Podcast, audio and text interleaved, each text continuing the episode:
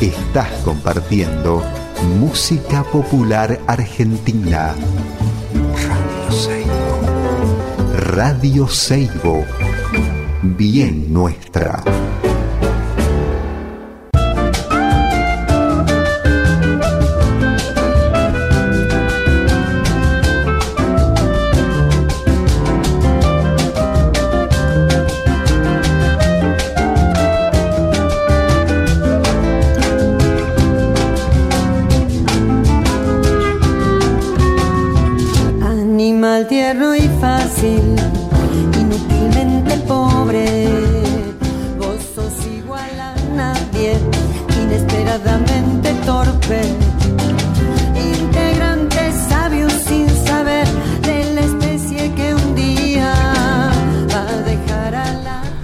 Hola, buenas tardes, ¿cómo les va?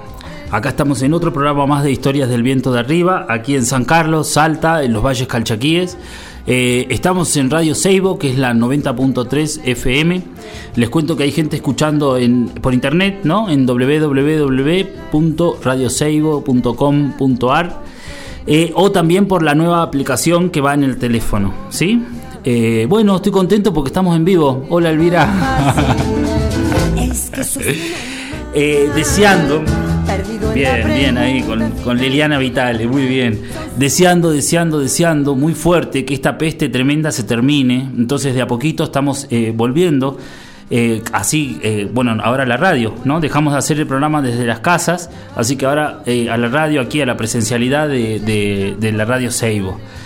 Eh, ¿Qué les tengo que contar? Que el otro integrante eh, está, está en San Antonio de Areco, es Fausto Roa, me gusta nombrarlo también porque él hace que este programa se transforme en un podcast, así que es la otra pata de este, de este proyecto, ¿no? Que tenemos acá con la cerámica y con los ceramistas y con, y con todo lo que, lo que deriva. Les cuento que les voy a mandar saludos a mis amigos de la radio comunitaria de Treleu que transmiten este programa, a todos los compañeros y las compañeras que están allá escuchando y a mis amigos queridos también que siempre me hacen el aguante, voy a nombrarlos porque hoy no estuvimos mensajeando así como de chiste, que estuvo bien, con Luciano Polverigiani, Viviana Posinkovich, Nuria Martínez, Laura Kestenbaum, Lore Cámara, bueno, son mis amigos, mi gente querida que bueno, los quiero nombrar también. Les cuento que hoy vamos a tener un programa muy bueno porque vamos a charlar con Gabriel Cepeda, que es un compañero de, de Granadero Baigorria, ahí al sur o al norte, ya nos va a decir él, de la ciudad de Rosario, en Santa Fe, eh, sobre el río Paraná. O sea que vamos a hablar sobre las arcillas del río, sobre la cultura chaná, que me parece súper interesante el trabajo que está haciendo Gabriel de, de- rescate y de, y y de vivir ¿no? la, la- la cultura chaná. Eh, así que bueno, para mí es un placer poder charlar con él. Les cuento que hoy vamos a empezar con un tema, un temón que se llama el eh, Bate con la cucharita, que yo se lo dedico obviamente a mi hijo, pues nosotros somos fans de Canticuénticos y cantamos siempre a los gritos este tema. Así que eh, para Fausto Contreras, ahí va, Canticuénticos, Bate con la cucharita, así puedo hablar con Gabriel. Gracias.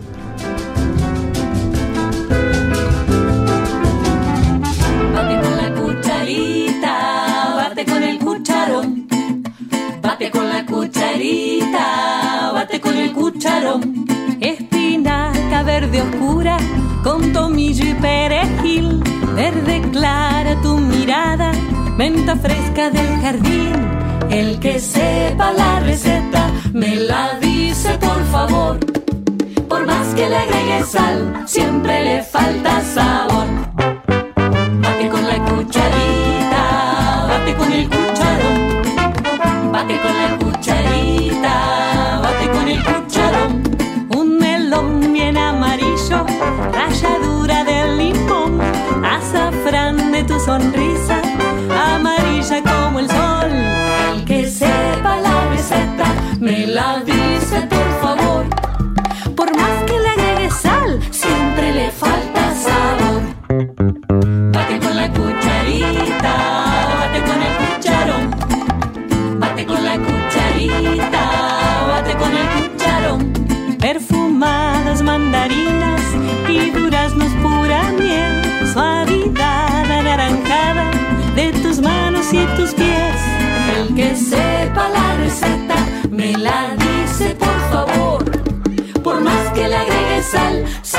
falta sabor. Bate con la cucharita, bate con el cucharón. Bate con la cucharita, bate con el cucharón. Un tomate rojo, rojo y frutillas de estación. Roja, roja, una ciruela en tu boca maduró. Bate con la cucharita, bate con la cucharita y con el cucharón.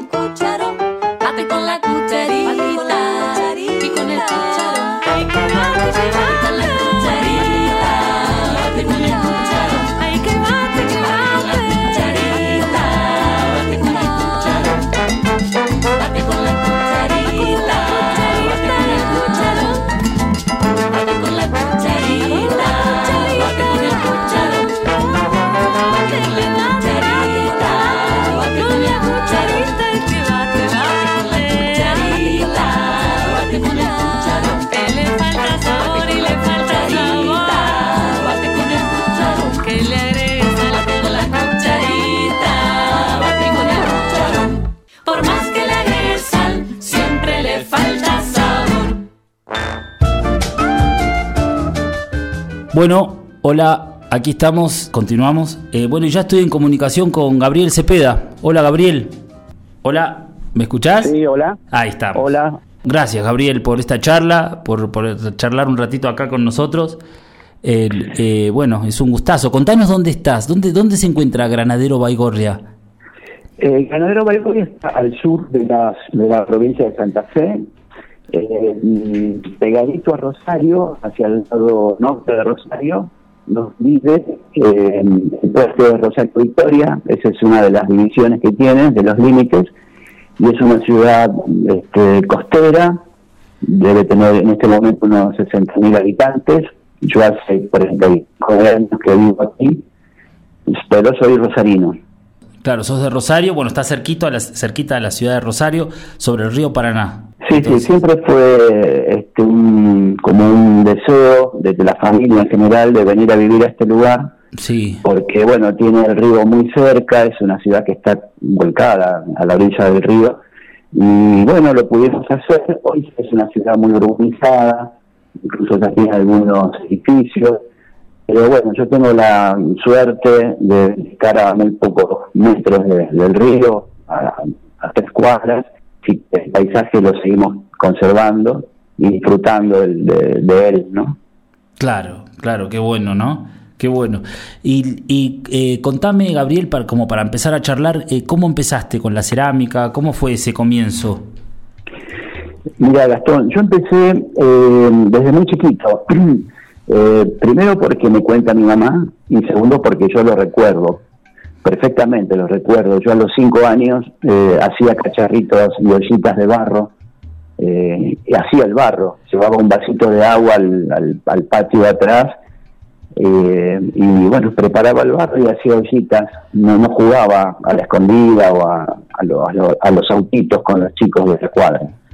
Claro. Y, y bueno, siempre fue algo que me llamó la atención, tanto eso como la música, y además porque tengo todos los antecedentes muy fuertes musicales. Mi viejo cantor de tango profesional, mi abuelo director de orquesta, mi tío bandoneonista, mis primos cantantes de folclore, y, y me fue marcando el- todo eso, pero también el tema este de las artesanías y en especial el barro.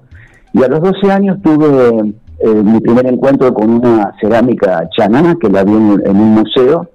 Nos llevaron con el colegio a un museo, al Museo Histórico de Rosario, y sentí un gran impacto al ver este, una cerámica que decía cerámica chaná. Y eso me, determinó y el, el camino. Este, y a partir de ahí comencé a investigar, a pesar de la corta edad, pero siempre con el apoyo de mis viejos, por supuesto. Empecé a estudiar qué era esto de lo chaná, hasta que después, un poco más tarde, empezamos a, a cruzar el río y encontrar restos que se parecían bastante a, lo que era esa vasija.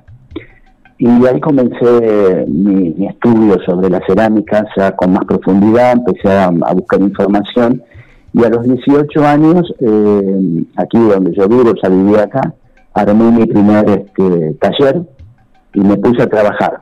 A mediados de los 80 eh, ingreso en, la primera feria que me tocó entrar, que pude entrar, eh, bueno, haciendo una producción que tenía que ver con todo esto, con lo del río, con lo chaná, y yo hacía mis explicaciones que eran bastante pobres, y bueno, me dediqué a eso ya hace cuarenta y pico de años. Mira vos, o sea que sos autodidacta, eh, Gabriel.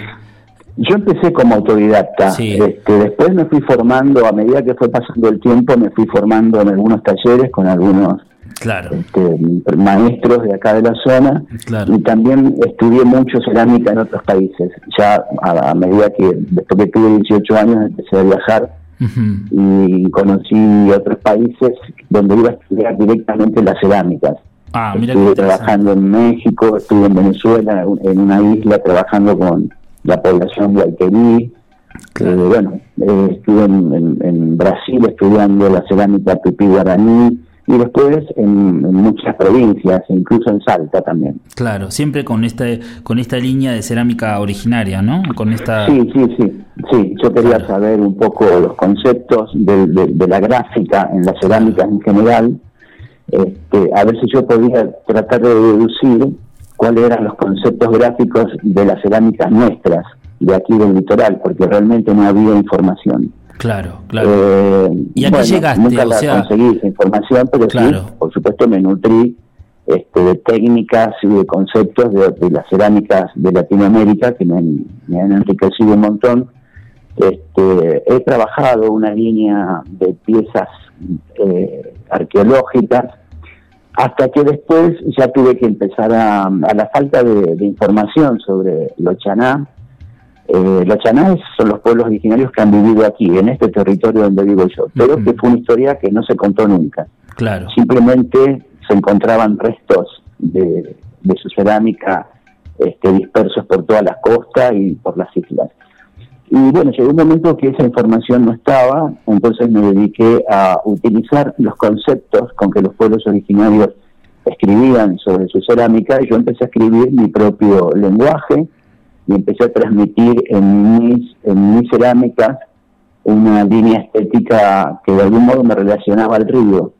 Este, hasta ahí es donde yo podía vincularme con la cerámica y mi geografía este, no desde lo cultural y ancestral, porque había muy poca información. Claro. Hasta que, bueno, pasaron muchos, muchos años y hace mm, ocho o nueve años atrás este, aparece toda la información que estaba oculta y escondida. Hay que pensar que aquí en el litoral ocurrió, y a pocos kilómetros de donde vivo yo, ¿no? Esto ocurrió el primer asentamiento europeo en lo que después en el actual país argentino, la primera resistencia indígena en Argentina, que fue de los Chaná, el primer genocidio aquí, se puede ver yo desde mi casa, cuando vine a vivir acá que veía el río, se veía a la distancia el lugar donde se produjo el primer genocidio, que fue en, en, la, en Victoria, en la ciudad de Victoria, en la provincia de Entre Ríos, y el primer genocidio. Todo esto ocurrió en un lapso de, que va desde 1527 con la ciudad de Sebastián Gaboto hasta 1750, que es donde terminan eh, con la matanza aquí en frente, y a partir de ahí se silenció una historia y no se contó nunca. Simplemente la sabemos hoy porque este, fue transmitida por la cuestión estratégica y de autodefensa cultural de las mujeres la fueron transmitiendo en secreto de generación en generación y así le llegó a un señor de la ciudad de Paraná que vive en Paraná, eres de Nogoyá, Entre Ríos, él recibió todo el legado cultural, toda la lengua y toda la cosmovisión de su pueblo y él este, a los 70 años decidió visibilizar todo eso y, bueno, y coincidió que después de ocho años de que el, el los lingüistas del CONICET trabajan con él para validar su relato, este, yo voy con él, no solamente yo, mi compañero Ruperto Fernández Bonina, que estábamos justamente en ese momento trabajando sobre los pueblos originarios del litoral en una exposición, estábamos preparando una, muestra, y ahí aparece la información, y ahí nosotros vimos con don Blas Jaime, y ahí comenzamos a estudiar, esto fue principios del 2015, marzo del 2015 y a partir de ahí ya veníamos dando talleres de historias de las cerámicas del vitral, técnicas y algunas cosas, y a partir de nuestra relación con Don Jaime, empezamos a volcar en los talleres eh, la cosmovisión y la lengua. A medida que íbamos aprendiendo, íbamos volcando todos a, los talleres que se hicieron eh, mucha cantidad de talleres, este, mucha cantidad de gente, lo hicimos a lo largo de la provincia, de Santa Fe, desde el norte hasta el sur, hicimos parte de Entre Ríos, las islas, hicimos norte de Buenos Aires, y después llegamos a La Pampa a través de un, de un evento este, realizado por dos compañeros ceramistas, este, Natalia y Juan de Cerámica Ranquel, que ellos celebran todos los años este, su, su, su conmemoración del pueblo Ranquel y me invitaron en el 2019 a que yo pudiera llevar una muestra y dar una charla y un taller a las comunidades de, de allí, de la zona, y hacer ese intercambio cultural entre, entre ranqueros y, y Fue la verdad que fantástico. Qué bueno. El proyecto, sí, el proyecto sigue en pie, se sigue trabajando, pero ya desde el año pasado con una dinámica diferente por, cuestiones que ya todos conocemos. ¿no? Claro, claro, claro. Qué interesante todo lo que contás y lo, el laburo, me parece buenísimo. Y qué bueno, eh, don Blas Jaime, Qué, qué, bien. Él es, disculpa que te pregunte esto, pero sigue sigue con nosotros, digamos, sí. Sí, sí, sí. sí. Don Blas Jaime hoy tiene 87 años. Mira vos, qué bueno. Este, sí, pero Blas Jaime está completo, está entero. Qué bien, qué bien, qué bueno. Está guardado, por supuesto, como todos nosotros. Claro. Pero bueno, estamos relacionados todo el tiempo con el teléfono. Claro. Este, porque a medida que don Blas Jaime también se va, va recordando cosas que no están editadas en, el libro, él me las comparte para que también yo pueda multiplicar todo eso. Este, y, con, y Blas Jaime ha, organizado talleres él, y, hemos ido con, con, mi compañero, con Ruperto Fernández Bonina, que es mi compañero de trabajo, y, y vimos los talleres los tres. Han sido muy interesantes. Eh, estuvimos en el Delta, hemos dado charla a los tres, hemos dado charla a Ruperto y yo, sobre la lengua chaná y lo hemos tenido a hablar de público. Mirá vos, Cosa rara. Qué bueno, ¿eh? Y qué bueno esto, esto de, de, pensar, por ejemplo, yo siempre pienso en la cultura como algo vivo, ¿no? Entonces, vos decís, hablaste del etnocidio, de todo esto tremendo que, que, que vivió en la comunidad chaná y que viven un montón de comunidades originarias a lo largo y a lo ancho de, la, de Latinoamérica, ¿no? Constantemente, este avasallamiento. Y, más lo vemos nosotros desde la cerámica también, ¿no? Como hubo, siempre, siempre decimos lo mismo, como hubo como un corte, digamos, en un desarrollo eh, eh, que hubo en los, en los distintos eh, poblaciones y civilizaciones. Hubo un corte, ¿no? Hubo como algo ahí que se, que, se cortó. Lo que, lo que me parece interesante de esto que vos decís es esta, esta historia de que, de que se vive la cultura chaná, ¿no? O sea, se reconstruye y se vive. Está bien, no se hacen réplicas porque no hay quizás piezas, o no sé si hay piezas, debe haber piezas igual tiestos o trocitos, ¿no? Pero incluso me parece más interesante esto, ¿no? Que no se hagan réplicas, que se, que se haga una proyección de la cultura, ¿no? Como algo, algo de eh, lo que uno vive, lo que uno vive a través de los relatos de, de, Don Blas Jaime y a través del paisaje, ¿no? Porque es lo que hablábamos el otro día con, con Alejandra Franco, que está guardado en el paisaje también todo eso, ¿no? En algún, eh, eso de ver, de pararse y ver y y, pensar y buscar la arcilla y todo esto, ¿no? La arcilla y todo lo que, lo que con lo que trabajás, ¿es arcilla del río Paraná o es...? es eh... Mira, Gastón, sí. Eh, los talleres tienen unos contenidos donde lo primero que hacemos es, que se llama Marcha a los Valdes, salimos este, a juntar la arcilla del río. Es lo primero que se hace. Sí. Este, los talleres siempre están cerca de donde hay un río, un arroyo o algún charco de agua. Y después lo que hacemos es procesar esa materia, se limpia, se, prepara para trabajarla.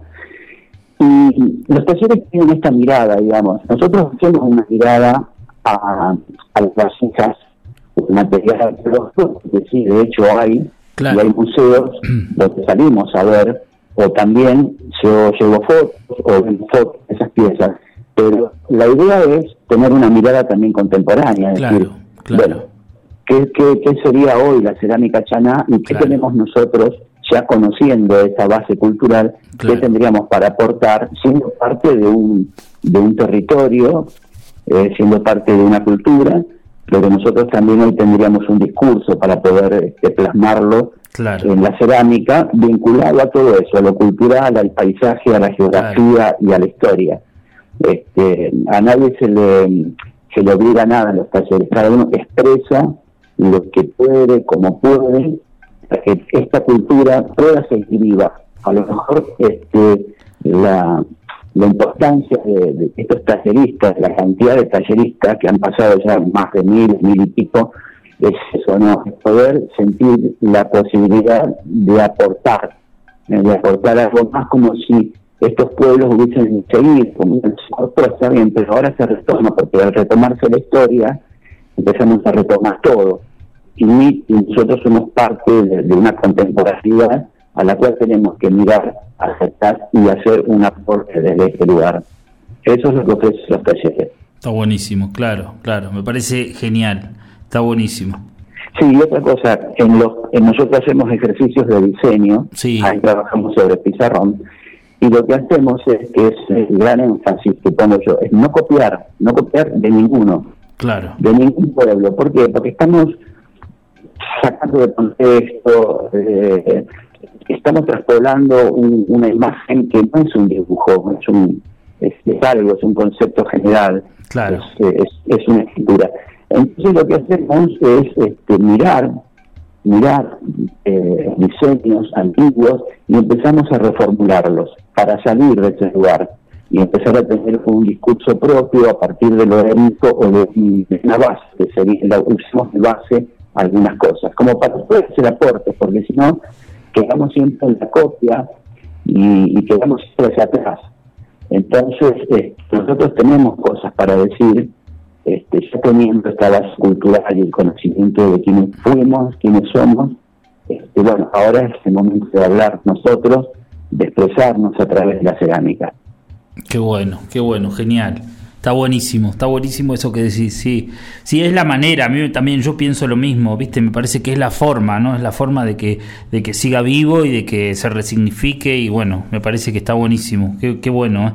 Escuchame una cosa, Gabriel, en relación a, tu, a tu obra, ¿no? Que es alucinante, o sea, tiene un simbolismo también, tiene una, una cosa gráfica muy que me gusta mucho, ¿no? Con, con, con el río súper presente, ¿no? Yo hoy para, para eh, eh, promocionar esta charla puse imágenes donde están, donde hay tanzas, eh, anzuelos, como si fuesen cosas de, de, pesca, ¿no? El, sí, sí, porque yo salgo a recolectar ah, en la orilla del río todo lo que para el resto es basura. Sí. Para mí no, para mí son restos de trabajo, de gente que trabajó, de gente que construyó un anzuelo, que pescó. Es decir, un anzuelo te, te, cuenta una historia y un rollo de cansa también. Y lo mismo hago con la música. Este, también cuento a partir de todos esos objetos. Bueno, yo los recolecto y después los incorporo a mi cerámica, que bueno, vos ya la conocés y viste que tiene una impronta bastante contemporánea. Incluso yo no trabajo con, el, con barro, yo hago engobes con barro del río. Pero yo, tengo otra propuesta. Mi idea fue decir, bueno, mi discurso va a ser otro, va a ser más contemporáneo, voy a trabajar con el tema de la luz, eh, voy a usar la arcilla blanca porque me permite un montón de cosas. Fue una apuesta la que hice. Y además una, apuesta bastante este, contemporánea. Sin embargo, yo trabajo con las mismas técnicas, con el mismo concepto, y, y, por más contemporáneo que se pueda ver un trabajo mío, me relaciona totalmente al río y el río me relaciona a los chaná. Claro. Entonces puedo hablar desde una estética contemporánea de los chaná tranquilamente. Claro, claro.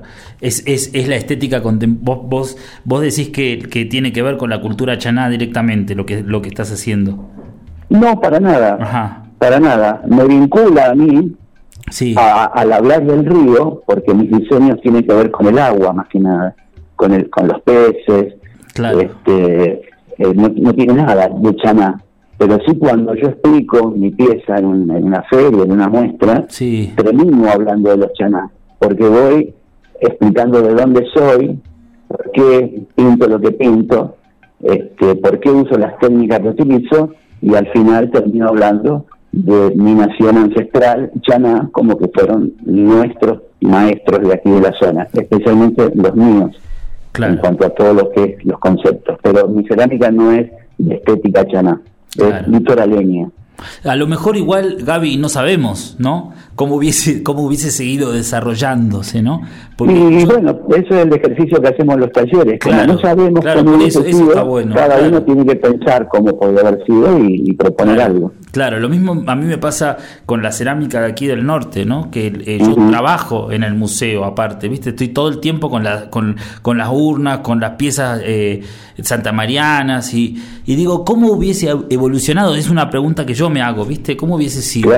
¿Cómo hubiese sido? ¿Qué hubiese pasado si, si no hubiese existido ese corte, ¿no? ¿Qué, cómo, ¿Cómo sería la cerámica hoy de acá? Bueno, seguramente que, que un poco también como es, yo qué sé, tenemos acá exponentes como Mendoza, como... Claro, yo te iba a nombrar a, Mendoza, Mario Mendoza, para mí, no, también a Oscar. Oscar Mendoza, eh, también a Eduardo Mendoza, que tenemos un continuador De, lo que pudo haber sido.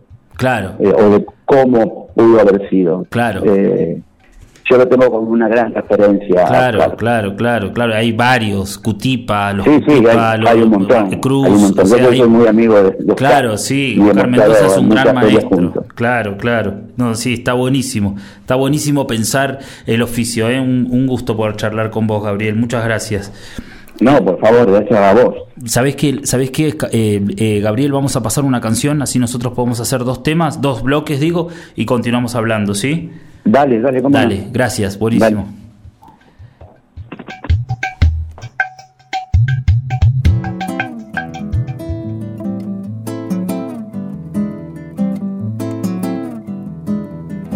El pobre que nunca tiene ni un peso para andar contento, ni bien se haya una gallina que ya me lo meten preso.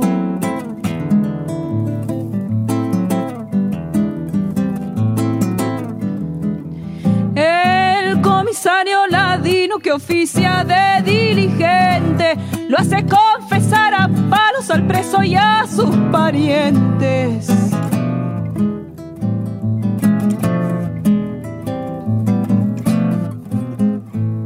Y se pasan las semanas engordando el expediente mientras el preso suspira por un doctor influyente. La tía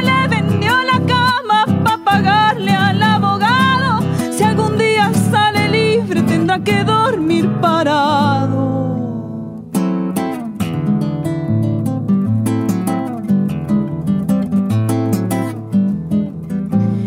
El juez a los cuatro meses lo cita para interrogarlo. Como es pobre, tata ninguno quiere escucharlo.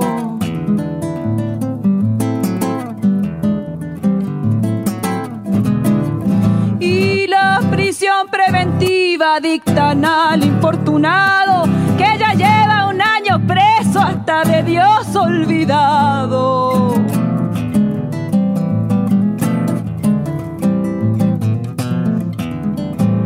Amalaya la justicia, vidita y los abogados. Cuando la ley nace sorda, no la compone ni el diablo. Estas son cosas del pueblo, de los que no tienen nada. Esos que se hallan millones tienen la casa rosada.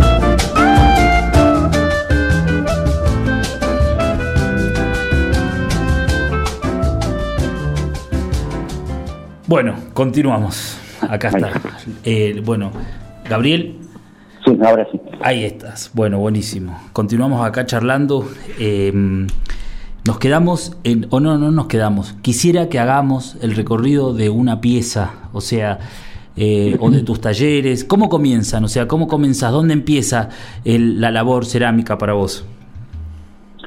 Bueno, eh, desde lo personal, yo ya te conté que arranqué en el año 78 con mi primer taller y de ahí no paré más. Ha sido siempre mi trabajo, excepto tuve dos, dos parates cortos, eh, donde fui dibujante de una imprenta en un periodo corto y después fui director de la Casa de la Cultura acá en la ciudad de un año y medio, dos años, este, y listo. Después toda mi vida fue este, volcada hacia la cerámica y hacia la música. son mis dos actividades.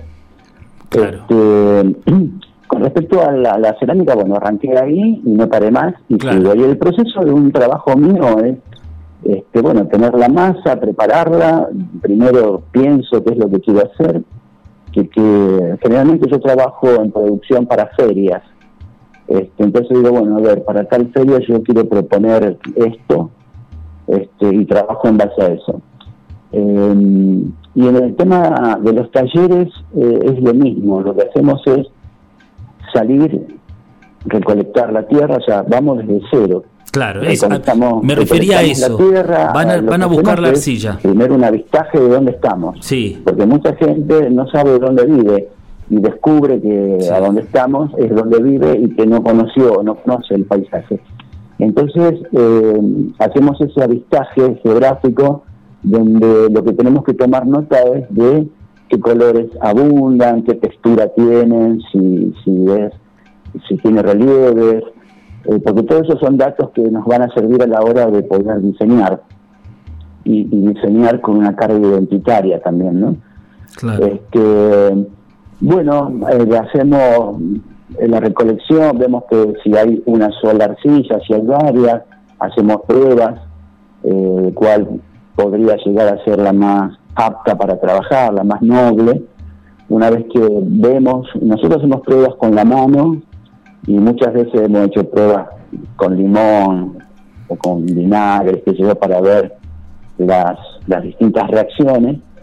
Y una vez que ya decidimos cuál va a ser útil para nosotros, ahí cargamos en baldes, en esos baldes que llevamos, en esa marcha de los baldes, que son muy graciosas, porque la gente ve 20, 30 personas caminando en silencio, sin saber hacia dónde van, con baldes en la mano. Es, muy lindo, hemos mucho tomar registro de eso, no de la marcha, sino de la reacción de la gente. Qué bueno. es linda la imagen, ¿no? Y, después, y después al revés, viene la misma gente con el mismo silencio, con la cabeza baja, con balde lleno de tierra. Es muy gracioso, pero es muy simbólico, es muy, muy lindo eso. Aparte a veces son caminatas largas, porque el río está a un kilómetro. A veces. Claro, claro. A veces no podemos acceder al agua porque estamos en una barranca, entonces hay que ver de dónde sacamos.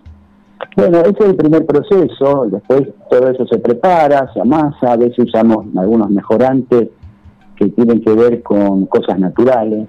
En los talleres no se compra nada, ni una sola herramienta se compra, nada todos los fabricanos. Mira qué bien. La idea es, claro, la idea es ponernos en el lugar de hace 500 años atrás. Bueno, no había para comprar, había que ver lo que hay alrededor y, resolver. este, así que bueno, después empezamos a fabricar pinturas, donde ahí sí ya recurrimos. Yo siempre llevo un poco de arcilla blanca porque nos ayuda mucho a preparar colores, claro. por lo menos a generar paletas.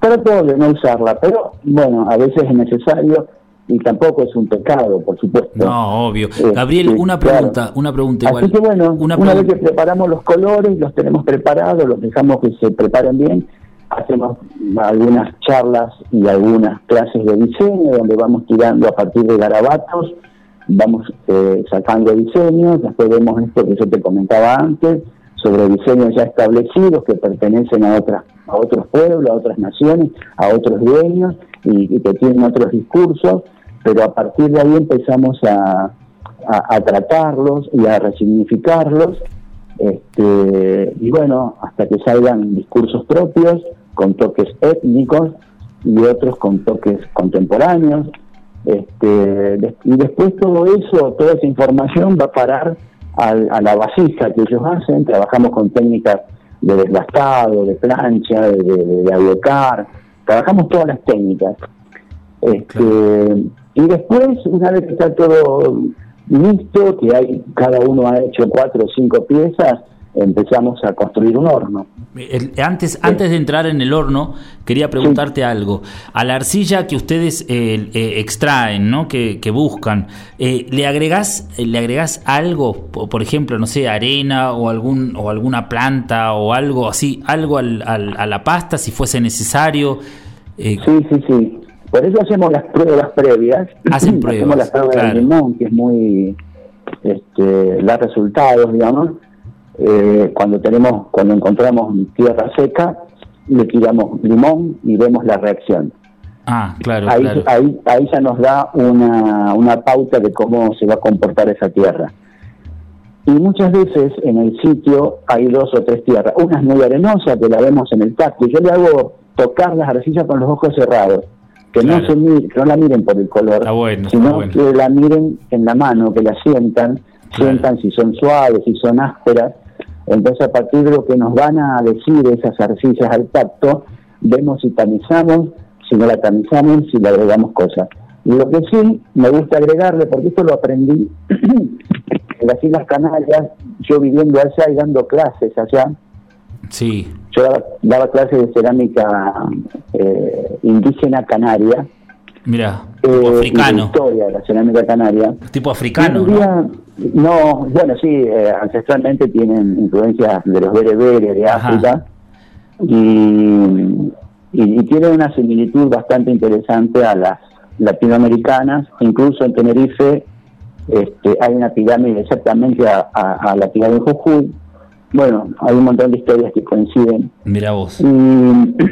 Y, y, este, una vez me llega una invitación de un argentino, Eduardo Andaluz, un ceramista argentino que estaba viviendo allá, donde hacía una muestra de cerámica eh, donde le había puesto a modo de adobe pelo humano.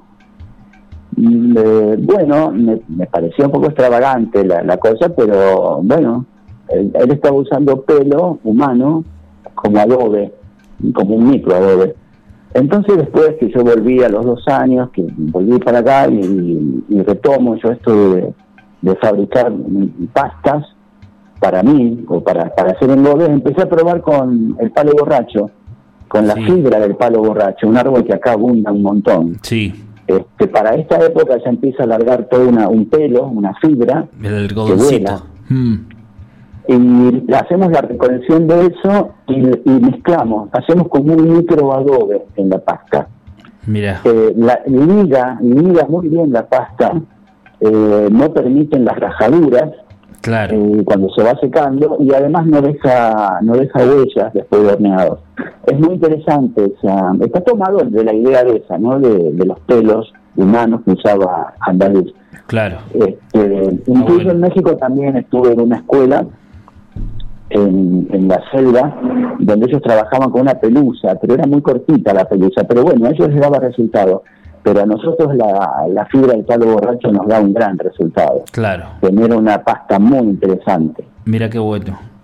Qué bueno. Eso es todo lo que le ponemos, salvo que eh, la pasta necesita un poco más de estructura, bueno, buscamos arena, se tamiza o, o lo que tengamos. En realidad nosotros trabajamos con lo que venga. Claro. Eh, yo no tengo fórmulas. Las fórmulas las da la- el, el- el entorno El lugar, estamos. claro. Porque eh, si estamos que en el medio de la isla y necesitamos chamote, lo tenemos que fabricar nosotros, no lo podemos ir a comprar. Claro. Este, ¿Se entiende cuáles Sí. son, eh, cuál es la idea de todo esto? Sí, sí, sí, claro. nosotros con lo que tenemos. Está buenísimo. Me gusta, te pregunto porque porque está bueno también para que la gente escuche, ¿no? Las formas, las maneras que hay. Nosotros acá hacemos lo mismo que vos, es lo que hay, digamos, o sea, Claro. claro, sí, sí, me parece súper interesante, está buenísimo. Y entonces después, viene- sí, dale, contame. te escucho, dale. No, no, contame, contame cómo continúa el proceso. Ya hablamos No, de la arcilla, después, sí, este, una vez que nosotros ya estamos avanzados en eso, donde la gente, bueno, el tallerista ya aprendió todas esas cuestiones, después sí pasamos a hacer mezclas de arcillas blancas, mezclamos proporciones distintas, para que ellos vayan viendo también otra posibilidad. No sucede en todos los talleres, pero este, en algunos sí usamos arcilla blanca para decir, bueno, ahora vamos a mezclar la, la nuestra, la propia, la local, vamos a mezclarla con la blanca para ver qué, qué, qué, qué pasa, que cómo nos resulta para modelarla, a ver si te gusta el color final. Este, o sea, la idea es no cerrarse tampoco y aprovechar todo lo que hay. claro, perfecto. Perfecto, buenísimo. Y después hornean, o- comienzan a construir las piezas, como ya dijiste, y arman un horno. Sí, armamos un horno, vamos construyendo el, el horno, lo Sí. hacemos entre todos, lo hacemos de adobe, este, usamos de estructura también lo que encontramos. ¿eh? A veces usamos, en lugar de hacer eh, un armazón de hierro, usamos caña, usamos ramas, usamos lo que venga. Claro. También yo me fijo cuánta cuánta producción quedó en el taller, cuánta hay, y hacemos el horno. Este, de acuerdo al tamaño de lo que hay para quemar, porque finalmente un, un taller eh, quema dos veces, ponerle tres veces, porque además nosotros hacemos hornitos eh, de, de distintos tamaños, hacemos hornos en latitas de tomate, hornos en latitas de, de- de, no sé, de, de aceite, de, leche, porque ah, ah, la idea es que ellos también puedan resolver, si no tienen espacios para hacerse un horno, o si viven en un departamento, que también puedan quemarse sus objetos con carbón, no con fuego. Claro, Entonces también muchas veces las piezas chiquitas están resueltas, ya están quemadas porque usamos esas técnicas. Las piezas que quedan para el horno grande, el horno final, las quemas finales son las piezas más grandes, las más complejas, Claro. las, las que cuidamos más. Y la, bueno, y, y hacemos esas horneadas finales, este, que son muy lindas, porque bueno, estamos cinco o seis horas. Por supuesto que en cada una nos comemos un pescado asado, Qué por un pescador que Qué viene con bueno. su canoa, Qué nos trae los pescados, entre todos lo vamos asando, lo vamos picando mientras quemamos. La idea es poder agregarle también el sabor al taller. Claro, claro, qué maravilla, buenísimo, buenísimo. O sea que vas dejando hornos por donde vas. Ah, sí, por donde vamos. Acá les van a cambiar el nombre a Bariloche, le van a poner la ciudad de los hornos. Estamos, met- estamos metiendo hornos en, en la orilla de los- del río, en distintos lugares y en distintas casas también, donde hacemos los talleres o en distintos lugares. Y a lo largo de la provincia también. Muy bueno. Y ya, ya la, la, una inundación se llevó uno Ah, que hicimos en la isla, en lo que fue el taller flotante. Claro, Es un taller de tres módulos eh, que duró tres meses. Hicimos un horno y se lo llevó la, la inundación. Le tuvimos que hacer otro en otro lugar. claro, claro. Bueno, así es. Está bien. Sí, está bien. Menos mal que no se llevó lo que había adentro, lo pudimos sacar antes, pero Pudieron abrir el horno antes, claro. sí. Y ahí fíjate, ahí quemamos eh, con bosta, Ajá, porque era lo que más había. claro. Y, y además porque el olor de la quema no le influía a nadie porque estábamos, no molestaba a nadie, quiero decir porque estábamos en el medio de la isla trabajando. Claro, claro. Así que No hay tanta gente. Pero siempre hacemos eso, Gastón. Nos arreglamos con lo que hay. Con lo- es, es extraordinario eso, es, es buenísimo. Es muy bueno eso. Y, y, y, Gabriel, ¿vos tenés idea de cómo era la horneada chané? O sea, chaná, digo, ¿se, se conoce? Sí, sí, sí. Hay algunos hornitos que todavía quedan. Sí, Este, no tanto acá, pero a lo mejor eh, más al norte de- del río, más arriba arriba. Hornitos hechos en las barrancas, este tipo, bueno, a lo mejor vos los podés conocer los anagama, Sí. eh, japoneses, eh, un estilo parecido, mucho más humildes, este, pero más o menos con ese estilo, y después quemas a cielo abierto, claro. quemas al, ras del piso o en pozos también, tenían varias maneras de quemar. Mira, mira, claro, está bueno. Está bueno, bueno. Sabés que acá te manda, ma- nos manda un saludo un amigo que tenemos en común, Hugo Catalín. Ay. Que el, Huguito, Huguito, sí, un, maestro. habla chaná, por ejemplo, bueno, por eso, por eso te lo nombro. Con los talleres, Claro, y él habla, nos, a veces nos mandaba mensajes y, y él aporta palabras chaná. No, él- es que eh, eh, eh, manda un Es un mensaje en, escrito en chaná y traducido, Ah, o sea, bueno, una, una- una maravilla. Muy bien.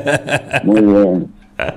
Muy bien. Qué bueno. Hugo es de, eh, de un taller, eh, Hugo es de la ciudad de San Nicolás, Sí, ya es- pertenece a Buenos Aires, y él tomó uno de los talleres en Villa Constitución, un taller muy lindo que duró cuatro o cinco días, este, hermoso, la verdad que la hemos pasado muy lindo y hemos aprendido mucho, y trabajamos a la orilla del río, del arroyo del medio, mira, este, que divide la, la provincia de Buenos Aires con, con Santa Fe. Mira vos, qué bueno, ¿eh? qué bueno. Escuchame una cosa, eh, Gabriel, en este momento estás con el tema de los talleres, ¿no? ¿En en qué estás ahora, digamos, el tema de la cerámica? Yo veo que tenés toda una faceta también que es musical, ¿no? Que bueno, todavía no la, no la descubrí, me mandaste música, todavía no lo pude escuchar, pero ya la voy a escuchar, obviamente. El, eh, eh, pero está buenísimo porque te dividís entre la música y la cerámica, ¿no? Yo, eh, digamos, encaré los dos caminos paralelamente y nunca dejé ninguno, incluso he, he, llegado a juntar los dos. Y yo canto con, con mi hermano. Nosotros tenemos un dúo de música, somos cantautores, componemos todo nuestro repertorio. Mira qué bueno. Este, hace, empezamos, nuestro primer recital fue eh, así profesional en el año 81. Y, bueno, a partir de ahí no paramos más, fuimos ganadores de Cosquín, fuimos Revelación. Ah, buenísimo. Muchos, muchos premios, este, tenemos discos grabados y ahora eh, con toda esta, esta información, con toda esta información, este, escribimos la obra, se llama Oye un Ben, eh, Chaná, que quiere decir guarda memoria Chaná, sí. y le un formato musical eh, con, con forma de, de cantata. La cantata son relatos y canciones, donde ahí contamos costumbres Chaná, eh, contamos la llegada de los españoles, contamos el exterminio y contamos la recuperación. Para eso hemos convocado a, a, muchos músicos amigos y cuando empezamos a grabar en octubre del 19, algunos vinieron, bueno, empezamos a enviar las canciones que habíamos preparado para ellos. Algunos pudieron venir y a otros los agarró la cuarentena de marzo y bueno, quedamos mi hermano y yo solos, encerrados en la sala de ensayo. Aparte mi hermano y yo vivimos uno al lado del otro. Este, entonces nos dedicamos toda la pandemia hasta enero del, 2021 a grabar los dos. Estaba esa grabación y ganamos un premio, este, pudimos editar el disco y bueno, y no lo pudimos presentar todavía, pero eh, sí, sí, la música para mí es, digamos, es lo mismo que la cerámica, además que con un lenguaje artístico diferente, pero eh, para mí es lo mismo, sí, yo vivo por y para esas dos actividades. Claro, algo, expresión, está buenísimo, está buenísimo, pero mira vos hace un montón de tiempo que estás con la música, qué, qué, qué bueno. Qué bueno. Desde que nací, porque yo canto con mi hermano desde que nacimos los dos. Claro. te, te, había contado antes nuestras influencias, nuestras raíces claro. Eh, musicales de mi papá, de mi abuelo, de mi tío, de mi primo. Claro, claro, una familia de músicos. Sí, sí, realmente sí. ¿Y de cerámica o solamente vos en, en, encaraste el oficio? Sí, sí, sí, nada más que yo.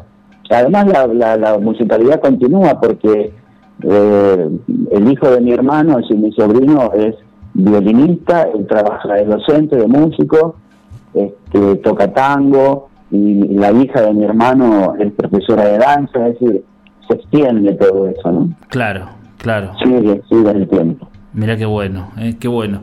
Bueno, es un, un, gustazo poder charlar con vos, Gabriel. O sea, bueno, ya se nos, se nos fue el programa. El, eh, pero bueno, quería, quería eh, tener tu voz también en este, en este ciclo de, de ceramistas y de, y de las distintas, las distintas maneras, viste, de abordar el oficio, que es sumamente amplio, ¿no? Eh, entonces, bueno, un gustazo poder charlar con vos ahí desde el litoral, ir de vuelta para, para esa zona, extraordinario. Gracias. yo te agradezco a vos. Nosotros nos conocimos en el simposio de Avellaneda. Sí, en el 2014. 2014, sí. Y bueno, te agradezco que me hayas tenido en cuenta. Eh, valoro mucho tu, tu programa porque suelo escucharlo cuando lo colgás en Facebook. Eh, quería aprovechar para mandar saludos a todos los, colegas, eh, que los, los, ceramistas somos un, un, grupo de artesanos, es un colectivo bastante solidario entre sí, donde no, no tenemos problema en contarnos los secretos, las técnicas, porque cada uno tiene cosas distintas para, para ofrecer y para contar. Tal cual. Y es un rubro dentro del mundo de las artesanías muy, muy especial este, muy interesante. Somos un gran grupo, una gran familia los ceramistas. Sí. Este, y quería enviarle también saludos a, al compañero Catalín de, Nicolás. ¿eh? Claro. Le voy a mandar un Oblei Titi, como dice él. Una buena vida. sí. Un gran abrazo, un Bolé un catao GBD, él ya, ya sabe hablar chaná, así que me entiende. Qué bueno. Este, y, y también un gran abrazo a mi compañero de trabajo, a Ruperto Fernández Bonina, que bueno, nos vimos ayer después de casi un año y medio de no poder vernos. Claro, mira Los talleres los voy siguiendo yo solo. Este. Pero bueno, Ruperto está mm, a- trabajando en su, en su en su lenguaje artístico ahora, que él es dibujante, este, dibuja con virome negra sobre tela y tuvo esa generosidad de, de, de- de meterse a trabajar conmigo ya hace siete años en este proyecto de las artesanías. Porque además él, él es un artista, él está en otro, en otro lenguaje, Claro. pero es un artista que mira las artesanías y las, las tiene en cuenta, Qué eh, no las mira de arriba, él se, se involucró Qué bueno, y eh, se, qué involu- y bueno. se involucró con todo esto, ¿no? Y eso se le da todos los conocimientos que él tiene y todos esos conocimientos le han generado esa apertura de valorar a los artesanos como una actividad artística que de hecho lo somos. Tal cual, tal cual. Bueno, Gabriel, eh, yo quisiera, eh, bueno, te invito a que vengas a San Carlos, a Salta, ojalá que podamos hacer un barro calchaquí nuevamente y me encantaría que vengas a contarnos todo esto, a hacer un taller, a hacer todo esto que, que contaste, Sí, que es no. Extraordinario. es una deuda que tengo. Genial, genial. Así que bueno, así nos vemos y compartimos aquí y cantamos y tomamos vino y hacemos cerámica y todas esas cosas que nos gustan. Dale, dale. Te mando un abrazo grande, que estés muy bien y gracias. Chau, Dale, Gastón, un abrazote, gracias. chau. el hambre. Tu historia es algo tan raro. Si hasta la risa Bueno, hemos charlado acá con Gabriel Cepeda. Realmente eh, un gustazo, un gustazo, un gustazo charlar con Gabriel, un compañero, como él decía, nos conocimos en el 2014 ahí en el simposio de Avellaneda, invitados por el maestro Villafañe, así que un gusto, realmente un gusto poder charlar con él y seguir eh, andando nuestro oficio, ¿no? Con las distintas, las distintas expresiones que tiene y bueno, eh, genial, genial, buenísimo. Bueno, les cuento que durante el programa escuchamos eh, el tema La chacarera del expediente, ahí está, de Cuchi, de Cuchi Leguizamón, interpretado por eh, Agustina Vidal, que es una cantante de aquí de Salta, muy buena, muy buena, y Carlos Vargas, que es un amigo salteño, tremendo, o sea, yo buscando el último disco de Carlos Vargas por internet, me encuentro con esta versión y, y- y- y conozco a esta chica, Agustina Vidal, eh, bueno, alucinante, me encantó. Así que el próximo programa ya voy a pasar el disco de Carlos Vargas, pues ya va a estar seguramente, así que lo vamos a, compartir. Y después, eh, bueno, y ahora nos vamos a ir con un tema que, eh, espérenme un segundito, porque estoy hasta que en- entre de vuelta en esto. Eh, un tema de Charo Bogarín y Malena eh, Muyala que se llama Pasos. Me encantó. Así que bueno, nos escuchamos la semana siguiente. Muchas gracias. Chau.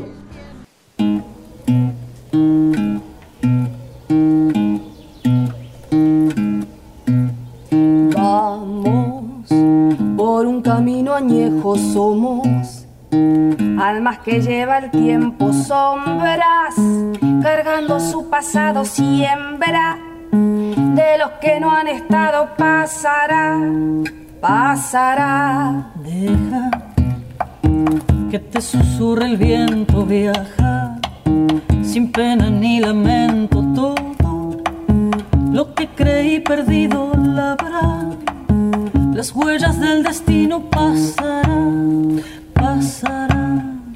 Pasa manos,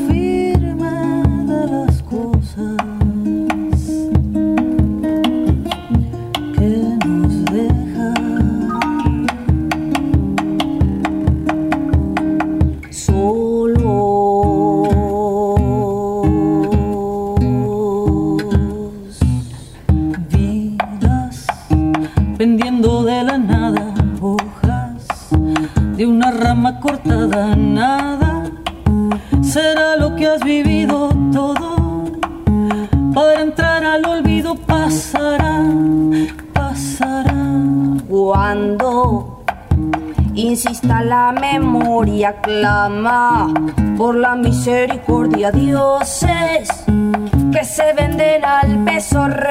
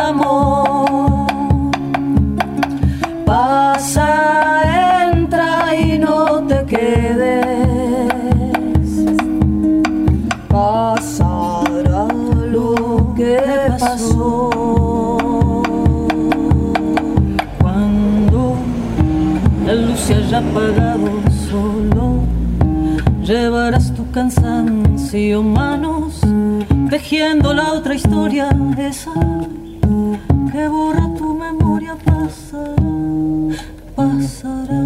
Ciega, la luz de lo deseado barre. Lo tuyo y lo que has dado finge la muerte distraída comprará su pasaje de ida, pasará, pasará. Pasa manos, pasa, pasa